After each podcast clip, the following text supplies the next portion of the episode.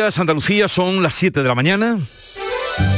En Canal Sur Radio, La mañana de Andalucía con Jesús Vigorra. Es lunes 24 de enero, las cosas se ponen feas en Ucrania. Estados Unidos ha ordenado hace unas horas la salida de familias de sus diplomáticos en Kiev y recomienda a sus ciudadanos que abandonen el país y desaconseja encarecidamente a los suyos viajar a Rusia porque las condiciones de seguridad se pueden deteriorar sin previo aviso. El diario New York Times publica a esta hora que Joe Biden estudia desplegar miles de soldados, buques de guerra y aviones en Europa y en los países bálticos noche enviaba 80 toneladas de armas. Los 27 ministros de Exteriores de la Unión Europea se van a reunir hoy por videoconferencia con el jefe de la diplomacia estadounidense, Anthony Blinken, y entre otros deben definir qué sanciones impondrán si Putin da la orden de invadir el país vecino. Blinken ha reiterado este domingo que en caso de invasión la respuesta será coordinada con los aliados y ha depositado toda la responsabilidad en Putin. La decisión es de Vladimir Vladimir Putin y los caminos son claros, diplomacia y diálogo. El camino preferible es construir una seguridad colectiva, pero estamos preparados para todo. Por cierto que hoy la ministra de Defensa, Margarita Robles, visita Moguer. Supongo que eh, en el transcurso de la visita algo dirá con respecto a este conflicto. Y en Cádiz se va a celebrar excepcionalmente, fuera de San Telmo, el Consejo de Gobierno que va a pedir de forma oficial el PERTE para la industria naval. Esto es, un PERTE, un proyecto estratégico para la recuperación y transformación económica, trabajo y futuro para Puerto Real. Y en este caso, eh, por lo que vamos conociendo, mucho tendría que ver o algo tendría que ver el hidrógeno verde eh, tendría un papel importante en los nuevos proyectos. Escuchamos a el presidente de la Junta, Juanma Moreno. Y entre ellos también estamos trabajando para solicitar un PERTE, querida alcaldesa, un plan específico, como sabéis, dentro de los fondos europeos, con fondos para la industria naval y que afectaría de lleno, completamente de lleno a Puerto Real. Pues hablaremos con la alcaldesa de Puerto Real a partir de las 8 de la mañana, Elena Amaya, para saber más sobre esas propuestas. 6.000 personas se han congregado este domingo en Madrid en defensa de la España rural. Todo el sector primario ha exigido servicios y medios para que los pueblos no se vacíen y frenos a las importaciones de países que no cumplen las normativas. Carlos Bueno, miembro de la plataforma Alma Rural, organizadora de la manifestación, resume sus reivindicaciones.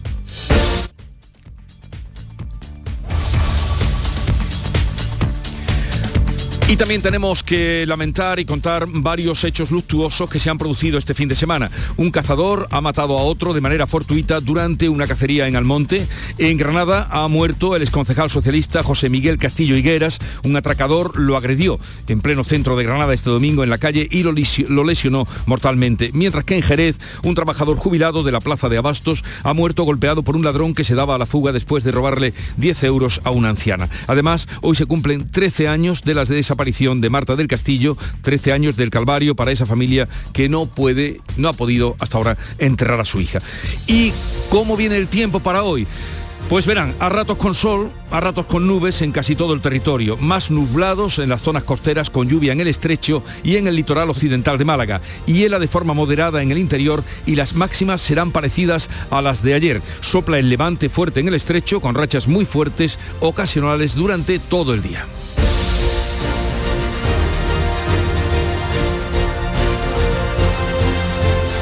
Y ahora vamos a conocer cómo amanece en las provincias de Andalucía, por Cádiz, que se avecina. Salud, Botaro. 13 grados tenemos a esta hora, llegaremos a los 16 y el cielo está parcialmente nublado. En el campo de Gibraltar, Fermín Soto. Pues aquí un poquito de todo. Levante fuerte, temporal marítimo en la zona del estrecho, intervalos nubosos, temperatura 11 grados máxima para hoy de 16. ¿Qué día tendremos en Jerez, Pablo pues, Cosano? Lluvioso, buenos días. Está lloviendo a esta hora aquí en Jerez, 11 grados marca el termómetro, 16 de máxima prevista. Llueve en Jerez 100 Huelva, Sebastián Forero. En Huelva tenemos en estos momentos 9 grados, cielos con nubes, ya han caído las primeras precipitaciones en la provincia, esperamos una máxima de 19 grados en Ayamonte. Llueve también por Huelva, primeras precipitaciones y por Córdoba, José Antonio Luque. En Córdoba no llueve en este momento, el cielo está despejado, en el Viso tenemos un grado, dos en Villaviciosa y en la capital 6 grados con una predicción para la jornada de 16. ¿Cómo viene el día por Sevilla, Pilar González? Con nubes medias y altas, la máxima prevista es de 18 grados en la capital y ahora tenemos 9. ¿Qué se espera en Málaga, Damián Bernal? Pues se espera fundamentalmente cómo has avanzado esas lluvias en el litoral occidental. Ahora los cielos están cubiertos en la capital con 14 grados, nos iremos a los 16 y también se activarán los avisos por fenómenos costeros a partir de la medianoche. ¿Qué día tendremos en Jaén, Alfonso Miranda? Pues arrancamos una semana más de aburrimiento meteorológico en toda la provincia de Jaén. Apenas una nube de decoración en los cielos de la provincia, 7 grados en la capital. El aburrimiento era eso. Granada, Laura Nieto. Pocas nubes, pero no tenemos tanto frío hoy. En estos momentos 5 grados y la máxima prevista es de 14. Y Almería, María Jesús Recio. Riesgo de alguna lluvia ha caído el fin de semana. Vamos a seguir más o menos igual con el cielo cubierto, 12 grados ahora y alcanzaremos de máxima los 17.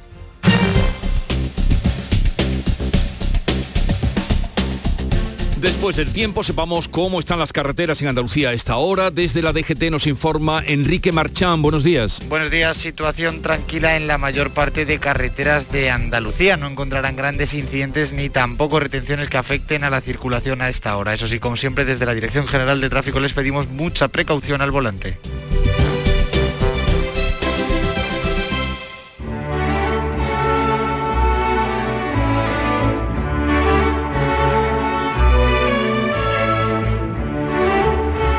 Jubilado de 78 años, valenciano, ha recogido casi 500.000 firmas en las últimas cinco semanas para reclamar a los bancos un trato más humano en las sucursales bancarias. Se llama Carlos San Juan, ha sido urólogo y cirujano y ahora, dice el tempranillo, se ha convertido en la voz que no clama en el desierto. Tempranillo de los viejos y los bancos. Criados en la palabra y en el más humano trato, en la banca virtual hoy se ven desorientados. Viejos que han perdido comba entre tantos aparatos, buscan la voz de los hombres y les contesta un cacharro. ¿Quién se fija en la vejez, cimiento de nuestros años? ¿Quién les devuelve a los viejos lo mucho que nos han dado? Sabemos que nadie halló el corazón de los bancos, pero nadie va a salir a ser bastón de esos años? ¿Es que los vamos a echar de nuestro mundo diario? Con personas que asesoren, con un exquisito trato, un banco para los viejos. ¿Por qué no crea el Estado? Antonio García Barbeito que volverá al filo de las 10 de la mañana, hoy con sus romances perversos dedicados a las personas que protestaron ayer en Madrid, esa alma rural, protestaron por la situación límite del campo.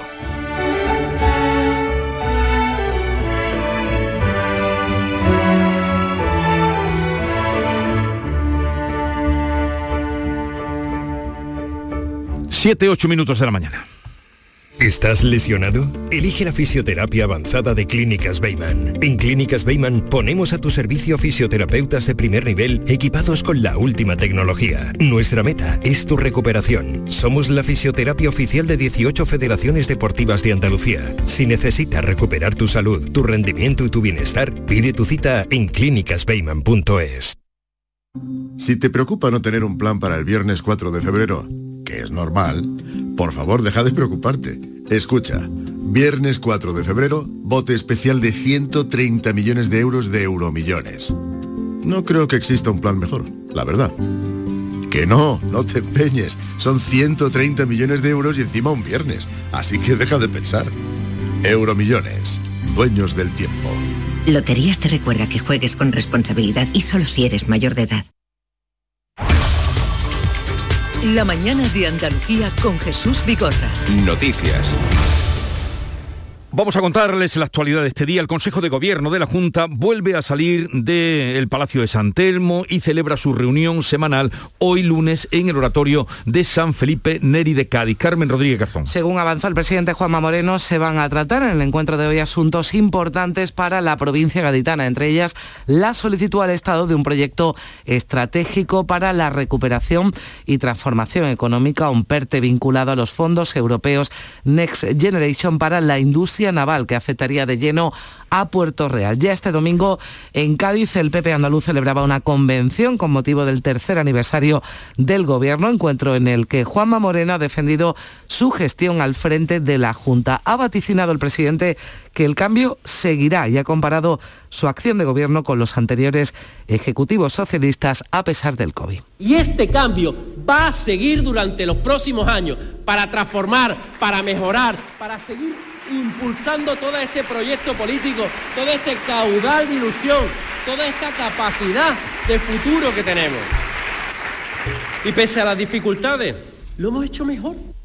El Consejo de Gobierno que se adelanta este lunes porque el presidente viaja esta semana a Bruselas, donde ya desde mañana mantendrá reuniones eh, de alto nivel e intervendrá en el Comité de las Regiones con una ponencia sobre las zonas rurales de Europa. El presidente mantendrá encuentros con tres comisarios europeos, también con la nueva presidenta de la Eurocámara, Roberta Messola. Y vamos ahora con la evolución de la pandemia. La Organización Mundial de la Salud cree que la variante Omicron puede suponer el fin de la pandemia en Europa. Beatriz Galeano. El 60% de los europeos se habrá contagiado antes de marzo, eso es lo que dice el director de la Organización Mundial de la Salud, que prevé que en cuanto esta sexta ola se calme, habrá durante algunas semanas, incluso meses, una inmunidad global, aunque pide cautela porque el virus es muy versátil. Es posible que nos estemos acercando al final de la pandemia, aunque el virus todavía nos puede sorprender con otra variante. Aquí en Andalucía, el portavoz del Comité de Expertos de la Junta, Inmaculada, la portavoz Inmaculada Salcedo, opina que la sexta ola del coronavirus ha llegado o está a punto de llegar a su pico, aunque puede que queden todavía unos días de subidas de contagios. Asegura que el sistema sanitario aún no se ha visto comprometido. Y lo que no tenemos demasiado comprometido, afortunadamente, son los centros sanitarios, hoy por hoy. Que quiero recordar que la vacunación es un escudo muy potente y las medidas preventivas también y que precisamente son las personas que no se han vacunado o que son vulnerables y no han guardado medidas en condiciones las que están ingresadas en la UCI. A falta de que se actualicen hoy las cifras de la pandemia del fin de semana, la tasa de incidencia en Andalucía es de 1.441 casos por cada 100.000 habitantes, tras los casi 13.000 nuevos contagios y 35 fallecidos notificados el sábado. Una jornada en la que había hospitalizados 2.131 enfermos de COVID, 236 en cuidados intensivos. Pues ya veremos qué datos nos traen hoy después del fin de semana. Los médicos de familia piden que las bajas laborales se sigan pidiendo telemáticamente y no solo para el COVID, sino para todas las enfermedades que no conlleven un tratamiento largo. Olga Moya. La Sociedad Española de Medicina de Familia y Comunitaria considera que el sistema de bajas en España es obsoleto, que implica una carga burocrática que la atención primaria no puede asumir. Aseguran que más del 50% de las bajas eh, duran menos de 10 días. Por eso piden que los procesos cortos de incapacidad laboral se amplíen de los cuatro días actuales hasta 10 según los médicos, el Instituto Nacional de la Seguridad Social está técnicamente preparado para tramitar las altas con las empresas. Lo explicaba Paulino Cubero, portavoz de esa Sociedad Española de Medicina Familiar y Comunitaria. De 10 días es un plazo razonable. Si el segundo día el paciente está bien, lo comunica a su empresa y la empresa lo podría comunicar al INS. Lo que se trata es de agilizar y que el médico no tenga que estar atendiendo a pacientes que ya no necesitan de sus servicios. Y ahora se ha visto con el COVID. No tiene sentido que un paciente tenga que ir tres veces para hacer algo que se hace en una sola vez. Sobre el debate acerca de recortar la duración de las bajas laborales por coronavirus, el neurovirólogo madrileño José Antonio López sostiene que los tiempos son diferentes para cada paciente. Ve más lógico hacer más test de diagnósticos antes de establecer cuarentenas de menos de cinco días, como proponen algunas comunidades y otros países europeos. Lo suyo serían dos test negativos antes de volver al trabajo. Habrá gente que al tercer día ya de negativo y ya se puede incorporar al trabajo y personas que tengan que estar siete u ocho días hasta que den negativo. Yo creo que sería más viable hacer eh, pruebas antes de, de darle de alta. Bueno, una propuesta que desde luego dará que hablar. Hoy comienzan las vacunaciones de la tercera dosis del coronavirus para las personas de 38 y 39 años y la Junta tiene previsto ampliar el grupo de edad a lo largo de esta semana. Este fin de semana se ha seguido vacunando en varios puntos de Andalucía. Uno de ellos ha sido el mercadillo de la localidad almeriense de Vícar. Ese es un lugar muy visitado por los vecinos de la comarca de Poniente con mucha población migrante y en la mayoría de los casos acudían a vacunarse con la tercera dosis. Todo el mundo debería de ponérsela para ver si esto se corta porque hay gente que no quiere que es negacionista, vamos, y no lo hacen bien. Todo bien, muchas gracias mucho. La verdad es que siempre he estado tranquila, pero bueno, que hay que vacunarse y es lo que hay que hacer como buen ciudadano. Además van a llegar 500.000 vacunas de Moderna este lunes a nuestra comunidad. Se inoculará tanto para primeras, segundas como terceras dosis. En el caso de la de refuerzo, los estudios de Moderna han demostrado que su vacuna protege más frente a Omicron, multiplicando en 37 los anticuerpos que se poseen para combatir esta variante. Y hasta aquí también llegaron las protestas antivacunas. Alrededor de un, millón, un millar de personas, la mayoría sin mascarillas, se manifestaron en Sevilla este domingo contra las vacunas. La protesta terminaba las puertas del Parlamento de Andalucía, donde se leía un manifiesto de rechazo a la vacunación, al pasaporte COVID, al distanciamiento social y al uso de mascarillas. Han participado grupos de Almería, Málaga, Cádiz, Huelva y Sevilla. 35.000 personas, además, en Europa, en las calles de Bruselas, han tomado las calles este domingo también para protestar contra las medidas del coronavirus. La manifestación ha acabado de forma violenta cuando unos pocos miles de antivacunas se desviaron de la ruta acordada y lanzaron fuegos artificiales y petardos contra los oficiales incendiaron contenedores, vehículos aparcados y coches policiales. Todo el mundo está harto en Europa de estas medidas que nos quitan nuestros derechos y libertades. Podemos trabajar pero no ir de fiesta, solo lo que da dinero al gobierno.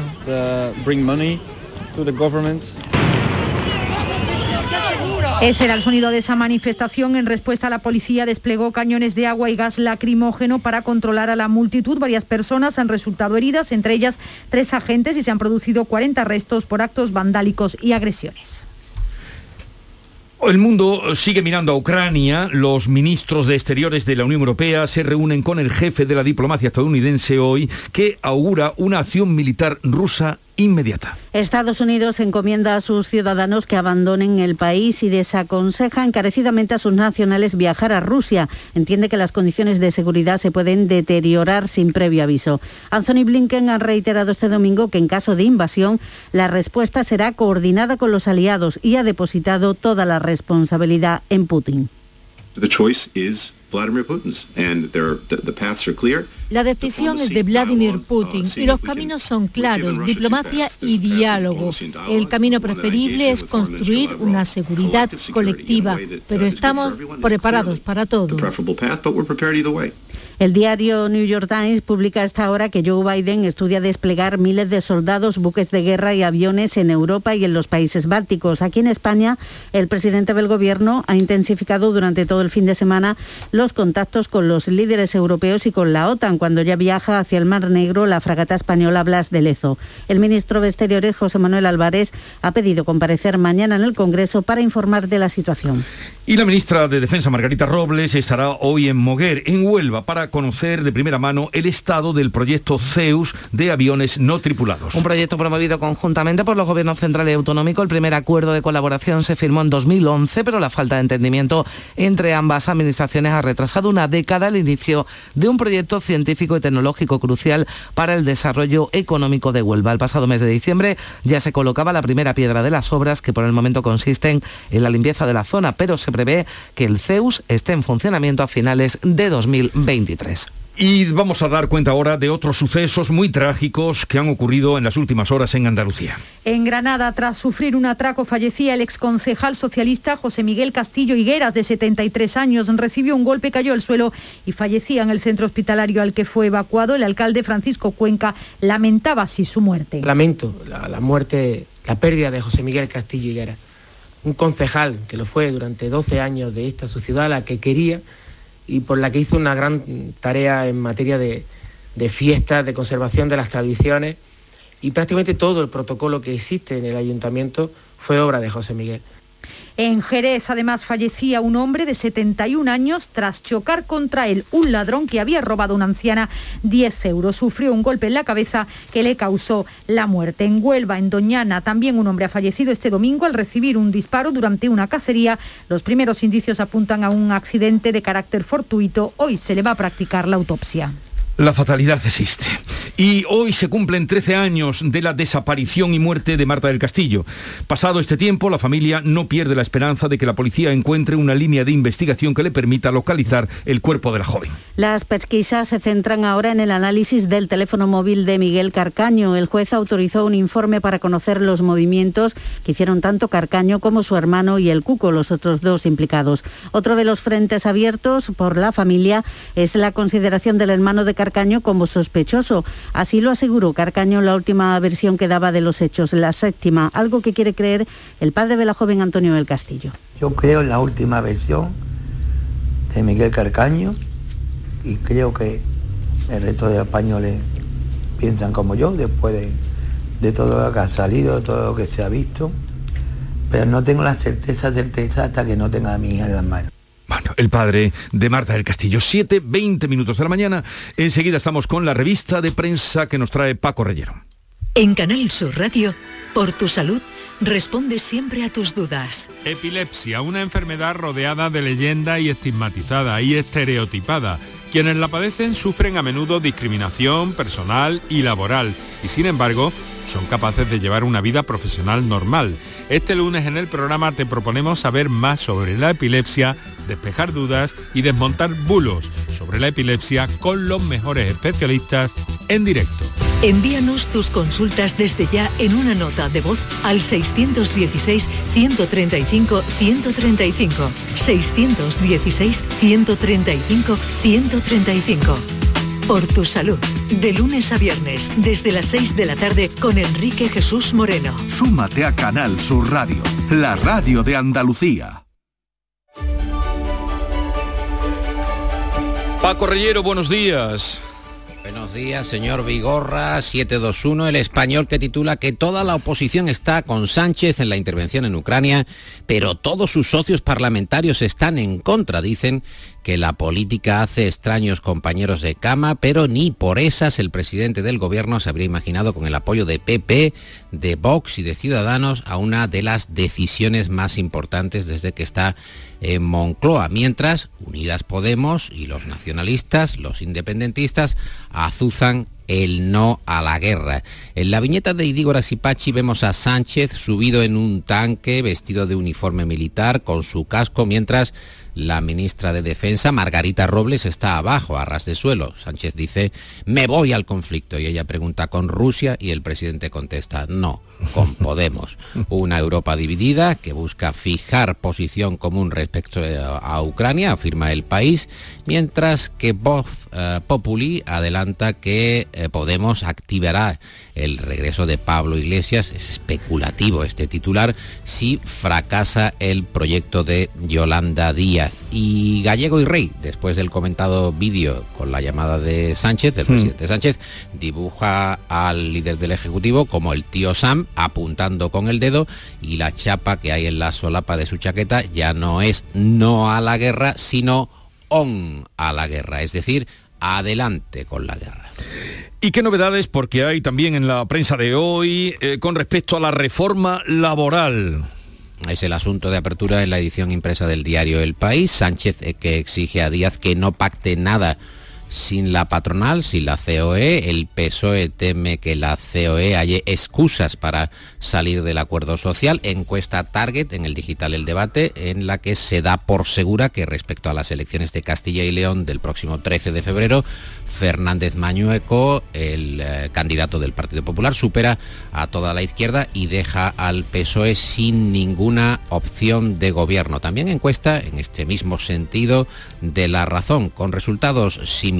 Vox es el que más crece en votos, tendrá la llave de la Junta de Castilla y León, según concluye el diario de Planeta. Ciudadanos se hunde y las plataformas de la España vaciada que tendrían siete escaños. Cree la vanguardia que las elecciones adelantadas en Castilla y León obstaculizan la renovación de un sistema que lleva eh, ya ocho años eh, caducado respecto al sistema de financiación. La vanguardia eh, matiza que el gobierno asume que no cambiará la financiación autonómica sin el Partido Popular. Y el diario.es que abre con una encuesta nacional. Eh, da un empate entre socialistas y populares que afrontan, digo, empatados este nuevo ciclo electoral, con Vox, por cierto, disparado hasta el 19% de la intención de voto nacional, es decir, al Congreso de los Diputados. Solo tres décimas separan a PP y PSOE a unas semanas de las elecciones de Castilla y León y Vox, eh, que está a cinco puntos por encima de su resultado en las últimas elecciones. Esta encuesta daría un eh, resultado eh, en la posibilidad de gobierno que aventaja claramente la opción de derechas, con PP, con Vox y con Ciudadanos a la cabeza. Y en el debate también leemos que los aliados independentistas del gobierno crean fake news en medios internacionales para desacreditar a España. Bueno, esa encuesta a la que aludías es de diario.es, ¿no? La... Sí, señor, de diario.es. Mm, Ni un diario.es, pero uh, no hay una proyección, o al menos yo no la he encontrado, de escaños si sí. se matiza que en función de los porcentajes que se obtienen de cada uno de los partidos en ese sondeo electoral, habría uh, una opción de centro derecha eh, mm. en el Congreso de la. Ni un lunes sin encuesta y qué otros, sin una o dos, y qué otros asuntos destaca la prensa nacional, Paco regionales, nacionales, lo que usted quiera. Lo que usted pida hay de encuestas. Pues en la foto de portada de ABC es, lo venimos comentando esta mañana, para la manifestación dominical en el Paseo de la Castellana. El campo es el titular de ABC, se planta ante las políticas del gobierno. El campo tiene razón en plantarse, afirma y titula el editorial de El Mundo, manifestación del sector primario para protestar contra los atropellos que amenazan su forma de vida, la forma de vida del campo. Bueno, y la tensión con Ucrania, que es asunto principal para todos los diarios, ya sean nacionales o internacionales.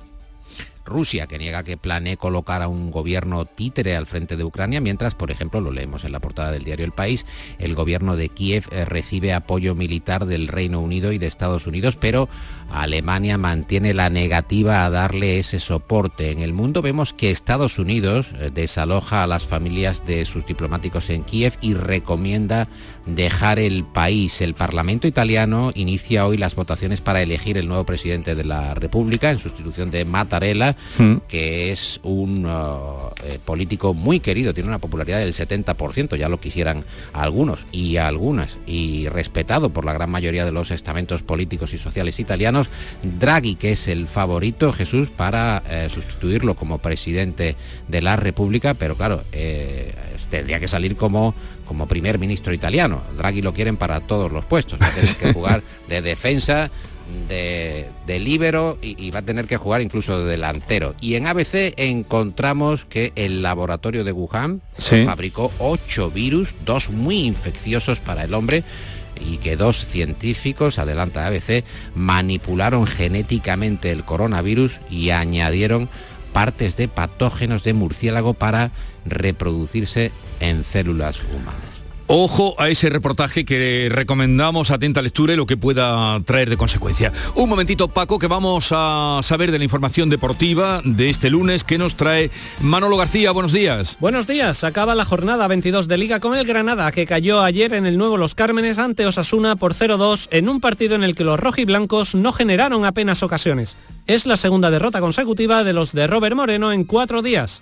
El empate del Sevilla ante el Celta lo mantiene a cuatro puntos del liderato respecto al Madrid, que empató en el Bernabéu ante el Elche de manera agónica en un partido que perdía 0-2 en el minuto 82.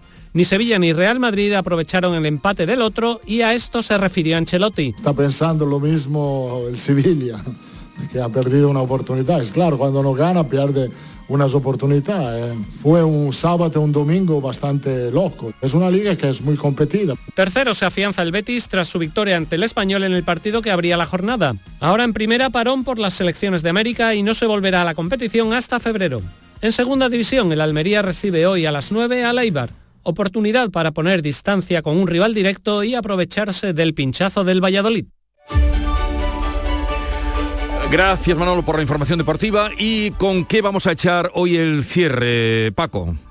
Pues mira, no dejo de... Vamos, me, me, pinchan y no sangro, que decía el castizo, porque ahora el Brexit decepciona a sus partidarios un año después de consumarse, con la que ha dado Boris Johnson, con la que ha habido para que los británicos se independizaran, salieran de la Unión Europea y ahora las encuestas de opinión, igualmente los sondeos de, oiga, mm, ¿qué opina usted de las consecuencias positivas del Brexit un año después de que se haya producido, que hayan roto con el continente? Y nada, decepción de los partidarios del Brexit que rompió al país por la mitad, que hubo eh, innumerables negociaciones para alcanzarlo y ahora volvemos al clásico, como eh, decían los diplomáticos de antaño, niebla en el canal, el continente aislado.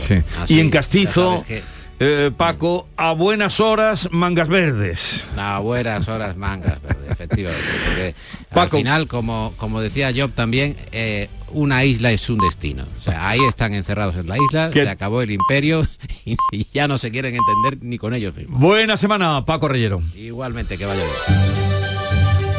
En Canal Sur Radio, La mañana de Andalucía con Jesús Vigorra.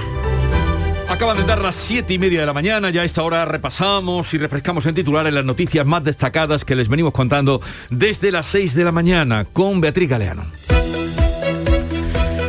El Consejo de Gobierno se celebra hoy en Cádiz. Se adelanta un día porque el presidente viajará mañana a Bruselas. El Ejecutivo andaluz va a pedir al Estado un plan de inversión para la industria naval gaditana y va a apoyar la candidatura de Cádiz a ser sede del Congreso Internacional de la Lengua. Entre los asuntos de índole general, aceptará una compensación por la liquidación del IVA del año 2017. Y la ministra de Defensa visita hoy Moguer, comprobará el estado de las obras del Centro de Vuelos No Tripulados. Será el mejor de Europa, el lugar donde las grandes aeronáuticas del mundo desarrollarán sus drones. El pasado mes de diciembre se colocaba la primera piedra de las obras. Se prevé que esté en funcionamiento a finales de 2023. Aumenta la tensión en Ucrania. Los ministros de Exteriores de la Unión Europea precisarán hoy, junto con el jefe de la diplomacia estadounidense, qué sanciones impondrán a Rusia si Putin da la orden de invadir el país vecino. Joe Biden ha ordenado esta madrugada la salida de familias de diplomáticos en Kiev y desaconseja a sus nacionales viajar a Rusia.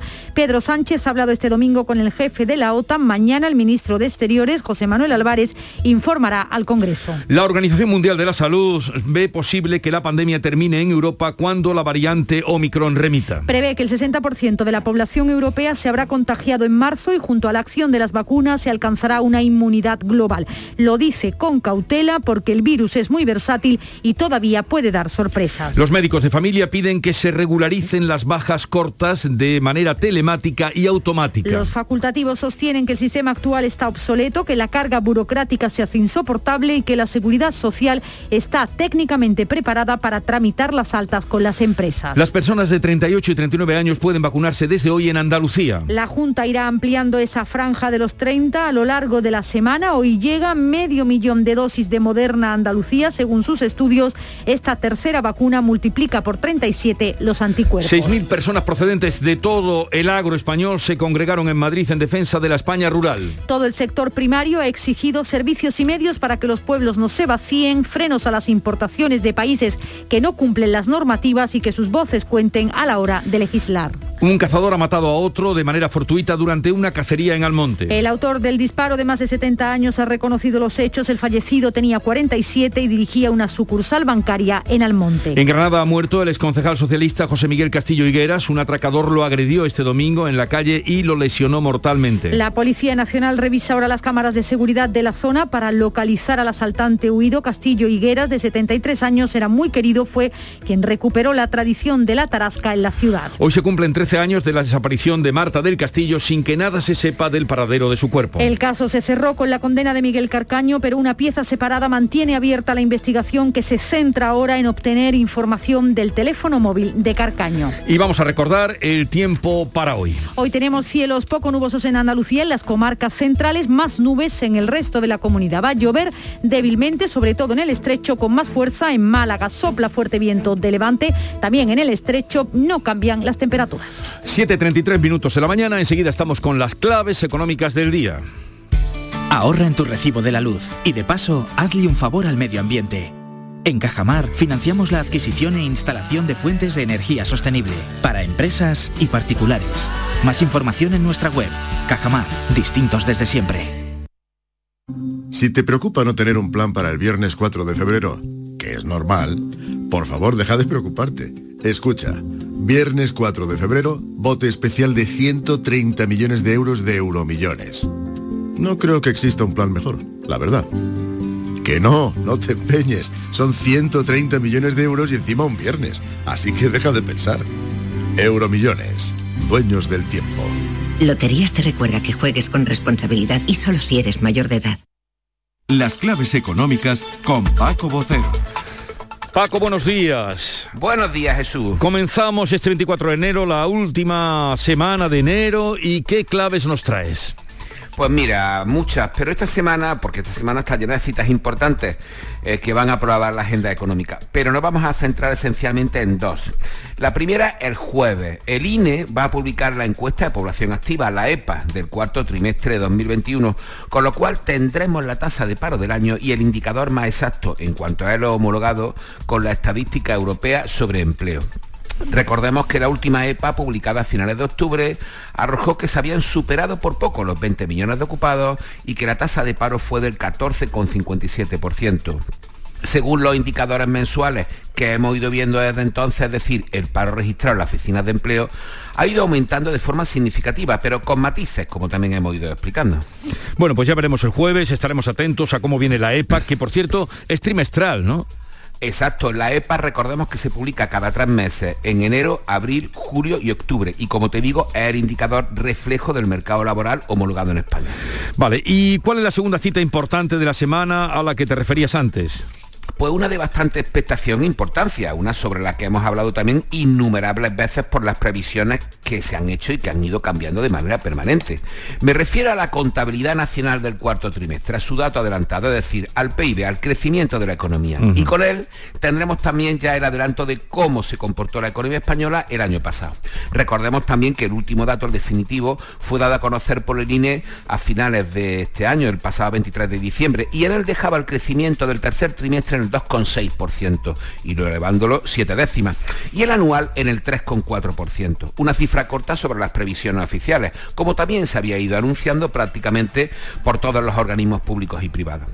El resultado del viernes es muy relevante y aunque, ojo, sea adelantado y susceptible de cambios en su revisión definitiva, que tendremos el mes que viene, en febrero, es realmente importante. Si el ritmo fuese similar al del tercer trimestre, posiblemente el PIB de 2021 quede entre el 5,5 y el 6%. Esa es la horquilla más probable a tenor de la evolución y la expectativa. Pues también estaremos muy atentos el jueves porque en efecto es un dato mmm, fundamental para nuestra economía. ¿Y qué más nos queda para esta semana? Pues mira, seguiremos teniendo a la economía española y al INE como protagonista, puesto que, por ejemplo, mañana tendremos información sobre eh, la evolución de las empresas y sus cifras de negocio y el miércoles sobre el mercado de la vivienda a través de la concesión de hipotecas, que los vamos a tratar con especial atención. Y finalmente, y precisamente hoy, tendremos una miriada de PMI adelantados de enero en las economías más importantes de Europa y, por supuesto, en la eurozona. Y vamos a ver con esos resultados cómo están yendo las cosas en este mes con tantos problemas con el Omicron. Ay, el Omicron, el Omicron. Pero dice la OMS que va a ser una... Nos vamos a inmunizar todos cuando tengamos el 60%. Claro que nuestro consejero de salud dice que será cuando tengamos el 80%. Bien, ahí entre esos datos está el juego o la salvación. O la salvación. Ahí está, ahí está. Eh, oye, Paco, que tengas una buena semana, nos iremos encontrando, un abrazo y buenos días. Igualmente, hasta mañana. En Canal Sur Radio, por tu salud, responde siempre a tus dudas. Epilepsia, una enfermedad rodeada de leyenda y estigmatizada y estereotipada. Quienes la padecen sufren a menudo discriminación personal y laboral y sin embargo son capaces de llevar una vida profesional normal. Este lunes en el programa te proponemos saber más sobre la epilepsia, despejar dudas y desmontar bulos sobre la epilepsia con los mejores especialistas en directo. Envíanos tus consultas desde ya en una nota de voz al 616-135-135. 616-135-135. Por tu salud. De lunes a viernes, desde las 6 de la tarde, con Enrique Jesús Moreno. Súmate a Canal Sur Radio, la radio de Andalucía. Vamos a completar el panorama informativo de este 24 de enero con otras noticias de Andalucía. La Policía Local de Sevilla pide la colaboración ciudadana para localizar al conductor de un vehículo que huyó tras un accidente de tráfico en el que un motorista resultó herido de gravedad. ¿Qué se sabe, Pilar González? Pues la policía busca concretamente al conductor de un Citroën C3 blanco o dorado y de la matrícula tiene las letras LPW. Huyó tras colisionar con una motocicleta y dejó en el suelo al motorista, hombre de 76 años que está hospitalizado en estado grave. Ocurría la pasada tarde sobre las ocho y media en la ronda del Tamarguillo y Marqués de Nervión, en Sevilla. La policía pide colaboración para localizar el vehículo y para ello está utilizando las redes sociales donde incluso ha puesto una imagen del coche que se busca. Ya han entrado en funcionamiento la central térmica de la localidad gaditana de Los Barrios después de tres años cerrada. Fermín Soto. Bueno, pues con la subida de los precios de la luz, el gas y la alta demanda durante el invierno se pone en marcha de forma temporal y con garantía de ganancias. José Manuel Rodríguez Saucedo, secretario comarcal de UGT FICA. Premura es importante puesto que eh, las ganancias que pueden obtener por la energía, el precio que está hoy en día, pues el tiempo es oro. La compañía ha llamado a los 90 trabajadores a los que despidió a través de un ERE y los ecologistas de Verdemar han mostrado su disconformidad con esta decisión y dicen sentirse decepcionados con el Ministerio de Transición Ecológica. Llegamos al décimo día de huelga de las 200 limpiadoras del Hospital Reina Sofía de Córdoba. ¿Cómo están las cosas, José Antonio Luque? Bueno, pues siguen movilizadas. Más de 4.000 trabajadores del ramo en la provincia están llamadas hoy lunes a participar en una caravana de protesta y aunque están exhaustas, pasando frío y con pérdidas que ya superan los 300 euros a causa del huelga, aseguran que seguirán hasta conseguir que la patronal acceda a pagarles lo que se merecen. Una de las 40 limpiadoras que se turnan en la concentración permanente del hospital, Cristina Flores, asegura que ya no hay marcha atrás. La escuchamos. Sí, sí, sí, esto no se acaba. UGT, que es el sindicato que no convoca la huelga y que no apoya, pues ha convocado una caravana de coches por toda Córdoba. Salimos a las 11 de la mañana del Arenal y vamos a seguir haciendo ruido hasta que se tienen que sentar con nosotras. Esto ya no para se sienten arropadas por el personal del hospital que les lleva bebidas calientes para combatir el frío e incluso hacen colectas y recaudan fondos para ayudarlas a paliar las pérdidas económicas que conlleva hacer huelga. La tradición vinícola de la Sierra Sur de Jaén ha pasado de casi desaparecer a estar en expansión. Es el caso de Alcalá la Real y también de Frailes, donde se están plantando viñas y en algunas tierras se han convertido en una alternativa al monocultivo del olivar. Alfonso Miranda. Las dos bodegas de la Sierra Sur de la provincia de Jaén han apostado por la calidad para vender los vinos de la comarca y es que el buen clima de la zona hace posible la explotación de estas variedades de las tierras de la Sierra Sur. O sea que creo que puede ser esa diversidad que necesitamos en Jaén de nuevas plantaciones diferentes al olivar, que siempre es importante y es bueno para, para la comarca y para el sector. Es Blanca Serrano, una de las enólogas de la bodega Marcelino Serrano, que junto con Campo Ameno producen 400.000 botellas de un vino demandado y cotizado. Y damos fe de ello, ¿eh? Alfonso, de e- ese vino de Alcalá y de Frailes. Canal Sur presenta hoy la gala de los premios Carmen en Málaga. Cuéntanos cuándo va a ser, Carmen Bernal. Muy buenas, pues la presentación hoy a las 12 en la sala Rossini del Teatro y la gala se celebra el próximo domingo 30 de enero en Málaga, precisamente en el Cervantes. La ofreceremos en Canal Sur. Profesionales del mundo del cine de nuestra tierra animan a seguir este evento. Soy Juan Carlos Villanueva y soy actor y estamos de enhorabuena los que nos dedicamos a esta profesión. Así se presenta este espectáculo vinculado al mundo del cine. En esa rueda estarán presentes hoy el director general de esta casa, Juan de Mellado, la presidenta de la Academia del Cine de Andalucía, Marta Velasco, y Juan Antonio Vigar, que es el director del Festival de Málaga. Bueno, para entendernos podríamos decir, haciendo una equivalente, que los Carmen van a ser los Goya de Andalucía. Eh, los Carmen del cine en Andalucía pues vendrán a ser los Goya. Bonito nombre este, sin duda. Desde luego que sí, muy vinculado a la, a la tradición y a un personaje mítico, el más representado en, todas las óperas del mundo, la Carmen de Bizet. Bien, vamos ahora a recordarles algunos invitados que tenemos hoy y que van a pasar por el programa. La alcaldesa de Puerto Real, Elena Amaya, estará con nosotros a partir de las 8 para que eh, nos diga de ese anuncio, que sabe de ese anuncio que hacía el presidente de la Junta, que hoy en el Consejo de Gobierno que se va a celebrar en Cádiz tendrán eh, pues noticias para em, o que afectarán de lleno a Puerto Real. Y como anfitrión que va a ejercer el alcalde de Moguer, Gustavo Cuella, recibiendo a la ministra de Defensa, Margarita Robles, también nos dedicará unos minutos. Seguiremos hablando del COVID, la situación, eh, algunos datos de los que llegan, como ese que comentábamos de la Organización Mundial de la Salud, que cuando el 60% alcance el contagio con Omicron, eh, remitirá eh, ya el COVID. Ah, de todo eso hablaremos con Salvador Masid, que es doctor en medicina genética molecular y ha estado en muchas ocasiones con nosotros porque ha sido un gran mm, divulgador en todo este tiempo que llevamos de pandemia. Y a partir de las 10 de la mañana vamos a hablar con ese, eh, ese señor que se ha hecho popular sin quererlo, Carlos San Juan, soy mayor, no idiota, que ha recogido casi 500.000 firmas en cinco semanas y ya han empezado a surtir efecto. Su campaña comenzó porque no se sentía ni él ni los mayores bien tratados cuando acudían al banco.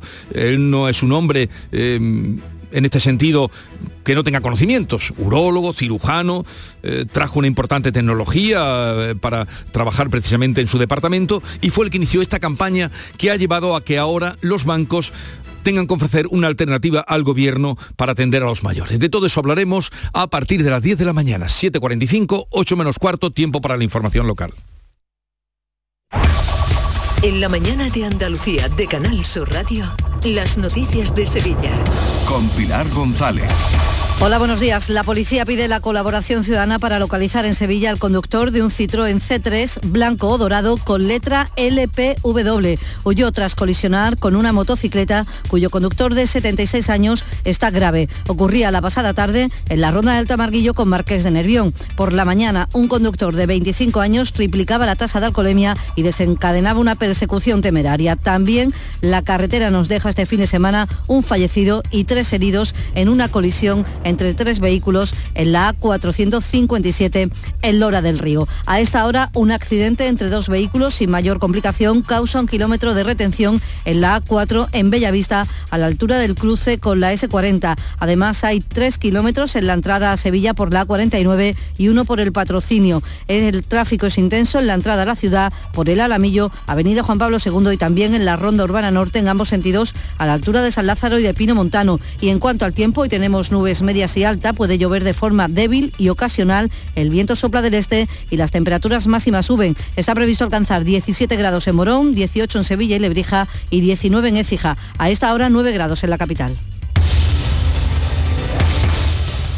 ¿Te está afectando la subida de la luz? Claro que sí. Por eso en Insolac Renovables instalamos paneles fotovoltaicos de autoconsumo con los que podrás generar tu propia electricidad. Y ahora, con la subvención del 40% de la Agencia Andaluza de la Energía, lo tienes mucho más fácil. Entra en insolacrenovables.com e infórmate de las ventajas que tiene el autoconsumo. Insolac, expertos en energías renovables desde 2005. Este lunes, a partir de la una de la tarde, la tertulia de la jugada de Sevilla te llega desde el nuevo restaurante Burro Tomares, con toda la información y actualidad del deporte de Sevilla. La gastronomía más canalla se cocina en Tomares, en Burro Canaglia Bar and Resto de Tomares, en la avenida del Aljarafe 1416. Disfruta de la experiencia Burro Canaglia Bar and Resto de Tomares. Te quedarás sin palabras.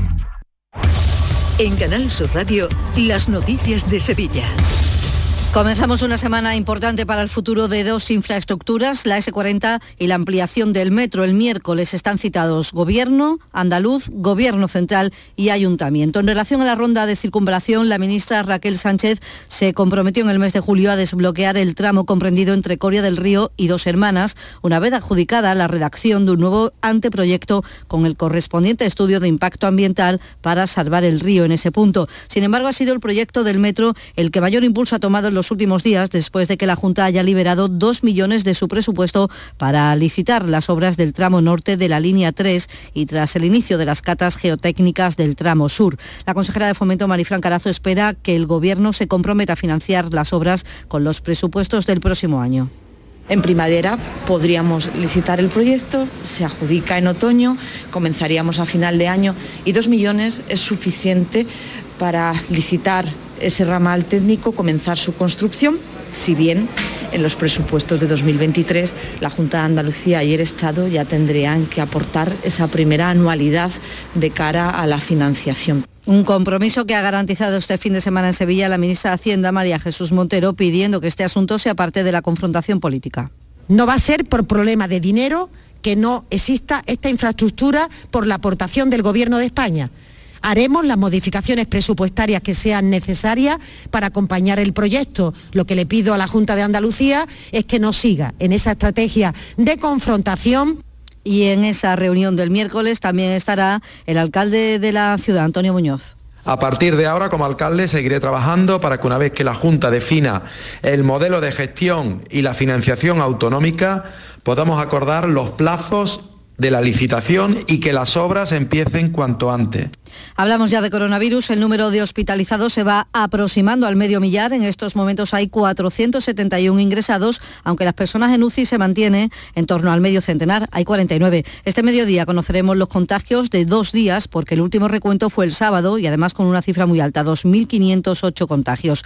En los colegios públicos hay 39 aulas cerradas. Es un porcentaje pequeño, un 0,2%. Se cierra una aula cuando hay cinco alumnos contagiados, pero también es cierto que cuando los niños se tienen que quedar en casa por contacto estrecho, pues genera problemas entre los padres, sobre todo para conciliar. La cosa está muy rara y deberían, hombre, eh, solucionarle los papeletas a los padres. Yo es que soy profesora y me dejan teletrabajar. Entonces, si allá las confinan, me quedo en casa y a través de videoconferencias doy la clase. Mientras tanto, sigue la campaña de vacunación. Salud ha habilitado en la provincia para los próximos días, a partir de mañana, un total de 13 puntos para vacunar sin cita, uno más que la semana pasada. Mañana estarán en Écija, La Luisiana, Marchena, Cantillana y Pilas. En la capital, hasta el jueves, en el Centro de Formación Ocupacional Guadalquivir, que está en el barrio de la Candelaria. Y aún en materia de salud, esta tarde los vecinos de Utrera están llamados a las 5 a una gran manifestación contra el cambio de adscripción hospitalaria. Es una iniciativa del alcalde José María Villalobos después de que el 1 de enero entrara en vigor la reorganización del SAS por la que los utreranos dejan de ser atendidos exclusivamente en el Virgen del Rocío y pasan a depender de Valme, algo que afecta también a los vecinos del Palmar de Troya y el Coronil. El alcalde espera que secunden los vecinos esta movilización. Una gran movilización masiva, por favor, yo desde aquí se lo pido, depende de nosotros. Si nosotros mayoritariamente demostramos que estamos en contra de la decisión de la Junta de Andalucía, será la posibilidad que se abra de que se dé marcha atrás. Y el SAS argumenta que los usuarios de la zona que lo precisen seguirán accediendo al Virgen del Rocío como hasta ahora. 7 de la mañana y 51 minutos. Es el momento de disfrutar de las rebajas del Centro Comercial Los Alcores. Ven y descubre las mejores ofertas en moda, complementos, hogar, ocio y restauración. Y pasa un momento inolvidable. Ven a visitarnos en Autovía A92 Salida 7, Alcalá de Guadaira. Centro Comercial Los Alcores. Mucho donde disfrutar. El miércoles 26 de enero os esperamos en el auditorio Nissan Cartuja de Sevilla a las 7 de la tarde para disfrutar del show del comandante Lara, en vivo y en directo. Si quieres asistir, recoge tu invitación en el propio auditorio, en la calle Albert Einstein sin número, en la isla de la Cartuja, de 9 de la mañana a 3 de la tarde y de 4 a 6. Y recuerda, las localidades son numeradas y solo se entregan dos por persona. Date prisa, aligérate, que son gratuitas. Disfruta en directo del show del comandante Lara, con la colaboración del auditorio Nissan Cartuja. El llamador en Círculo de Pasión. Este lunes a las 10 de la noche, emisión en directo y cara al público desde el Círculo Mercantil de la calle Sierpes, con la Hermandad de la Resurrección protagonista de la primera exposición del año, El llamador desde el Círculo de Pasión, entrada libre hasta completar aforo. Las noticias de Sevilla. Canal Sur Radio. El juez ha citado esta mañana en calidad de investigado a la pareja de la madre de Tomares, acusada de sustracción de sus hijos para no vacunarlos. Se los llevó durante un par de meses y ya los hijos están desde el Día de Reyes con su padre. Y hoy se cumplen 13 años de la desaparición y muerte de Marta del Castillo. Actualmente las pesquisas se centran en el análisis del teléfono móvil del condenado, de Miguel Carcaño, y también de su hermano y del Cuco, los otros dos implicados en la noche de la desaparición. En este tiempo el padre de Marta ha llegado a comprar el piso de la calle León 13, donde ocurrieron los hechos, para ofrecérselo a Carcaño a cambio de desvelar el lugar donde están los restos de su hija, pero sin ninguna solución. También fue duro. Yo estaba dispuesto a la que hiciera falta. Una opción más que se me ocurrió, me vino la oportunidad y lo pensé. Me di cuenta que ese cuando salga de allí, que se supone que tendrá 40 años, no va a tener dónde ir. Con el 10 de abril, Domingo de Ramos en el horizonte, poco a poco vuelve la actividad en los establecimientos relacionados con las cofradías. Tras un 2021 nefasto empiezan a llegar los encargos, aunque el ritmo al que deberían ir a estas alturas del año tendría que ser mayor para llegar a los números anteriores a la pandemia. Hemos hablado con María de la O Domínguez de la Casa del Nazareno. Ahora están empezando a arrancar, que ya se nos va a acabar casi enero y la gente está empezando a venir ahora, pero eh, para esta fecha ya es normal que todo el mundo estuviera ya corriendo y sin embargo pues están a pasito lento. Y el Ayuntamiento de Sevilla ha incrementado un 75% la atención ciudadana a través del 010. Se han acometido mejorías en el servicio, como cuenta la delegada de participación Adela Castaño, con un refuerzo del personal, la agilización del 010 y nuevos canales para denunciar y reclamar WhatsApp y la, y la app Sevilla Tu Ciudad. El balance, desde que pusimos en marcha estas medidas, apunta a una importante mejora en la atención que prestamos a los ciudadanos, de una manera más rápida, cercana eficiente y adaptada a las demandas actuales. Esta tarde, con motivo del Día del Patrón de los Periodistas, se entregan los galardones en la Diputación del primer Premio Internacional de Periodismo Manuel Chávez Nogales. A esta hora 8 grados en Olivares, 8 en Guillena, 9 en Sevilla.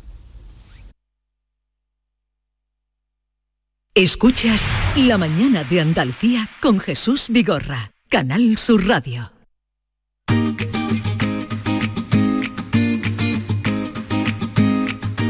Vitaldent les ofrece este programa.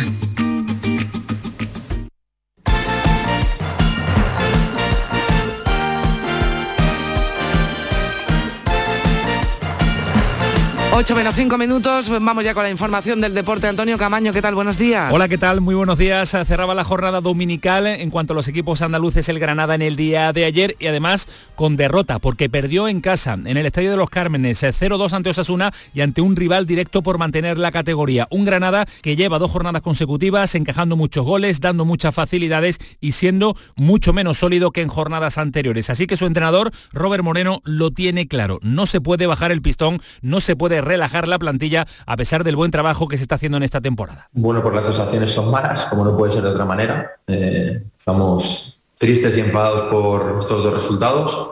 Y sí, un poco me refería a este tipo de situaciones que se dan. Nosotros somos el Granada, no somos un equipo de los grandes que se puede permitir bajar un poco la intensidad y conseguir resultados. Y muy pendiente estaba el Sevilla el partido del Real Madrid, el líder que se enfrentaba en el Santiago Bernabéu al Elche y todo hacía indicar que iba a aumentar la distancia después del empate del Sevilla en el día de ayer en ese empate a dos ante el Celta de Vigo en el estadio Ramón Sánchez Pizjuán. Pues tuvo que remontar el partido el conjunto de Ancelotti, se lo puso muy difícil también en Copa del Rey y ahora en Liga al equipo de Ancelotti. Tuvo que remontar en el tramo final el 0-2 inicial del conjunto ilicitano y como dice Ancelotti, el entrenador del Real Madrid, el Sevilla piensa ahora que desaprovechó la oportunidad oportunidad de acercarse en ese empate ante el Celta. Yo creo que está pensando lo mismo el Sevilla, que ha perdido una oportunidad. Es claro, cuando no gana pierde unas oportunidades.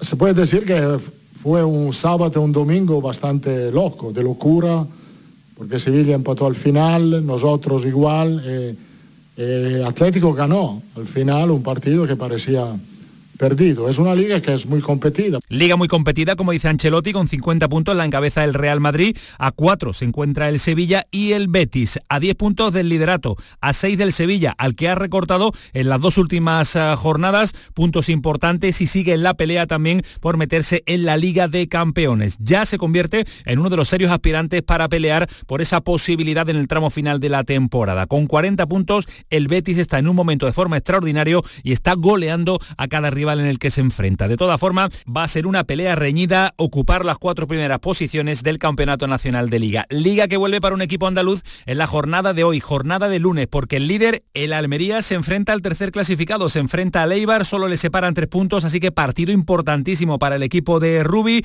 que también ve como el Real Valladolid, segundo clasificado en la tabla clasificatoria, eso sí, con un partido más se le acerca peligrosamente. Viene de perder sensaciones, esa regularidad que caracterizaba la Almería ya no la tiene en las últimas jornadas así que se convierte en fundamental recuperar ese estado futbolístico y, como dice su entrenador, ver a un buen Almería. Con los que estamos, estamos a tope. Entonces lo hemos preparado bien, el partido, hemos tenido días de sobras y en este sentido no hay ninguna excusa que se va a volver a ver, yo creo, un buen Almería. Pues esperemos, como dice su entrenador, que se vea un buen Almería esta noche en ese enfrentamiento ante el como también esperamos que recupere las buenas sensaciones el Malga, que viene de un varapalo importante este fin de semana en lo deportivo, con esa derrota 5-0 ante el Ibiza y también un varapalo en lo personal, porque en el día de ayer falleció Antonio Fernández Benítez a los 79 años de edad, una auténtica leyenda malaguista que vivió por y para el club. Fue entrenador, jugador y también ha sido consejero consultivo en los últimos años. Sentido homenaje de toda la afición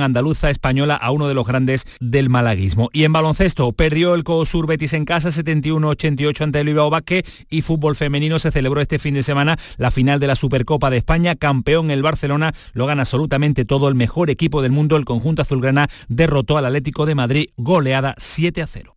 En Vitaldent, este mes, 15% de descuento en tu tratamiento dental. Porque sabemos que tu sonrisa no tiene precio. ¿Cuál? ¿Mi sonrisa? ¿Será la mía? Oye, ¿y la mía? Claro, la vuestra y la de todos. Hacer sonreír a los demás no cuesta tanto. Pide cita en el 900 101 001 y ven a Vitaldent.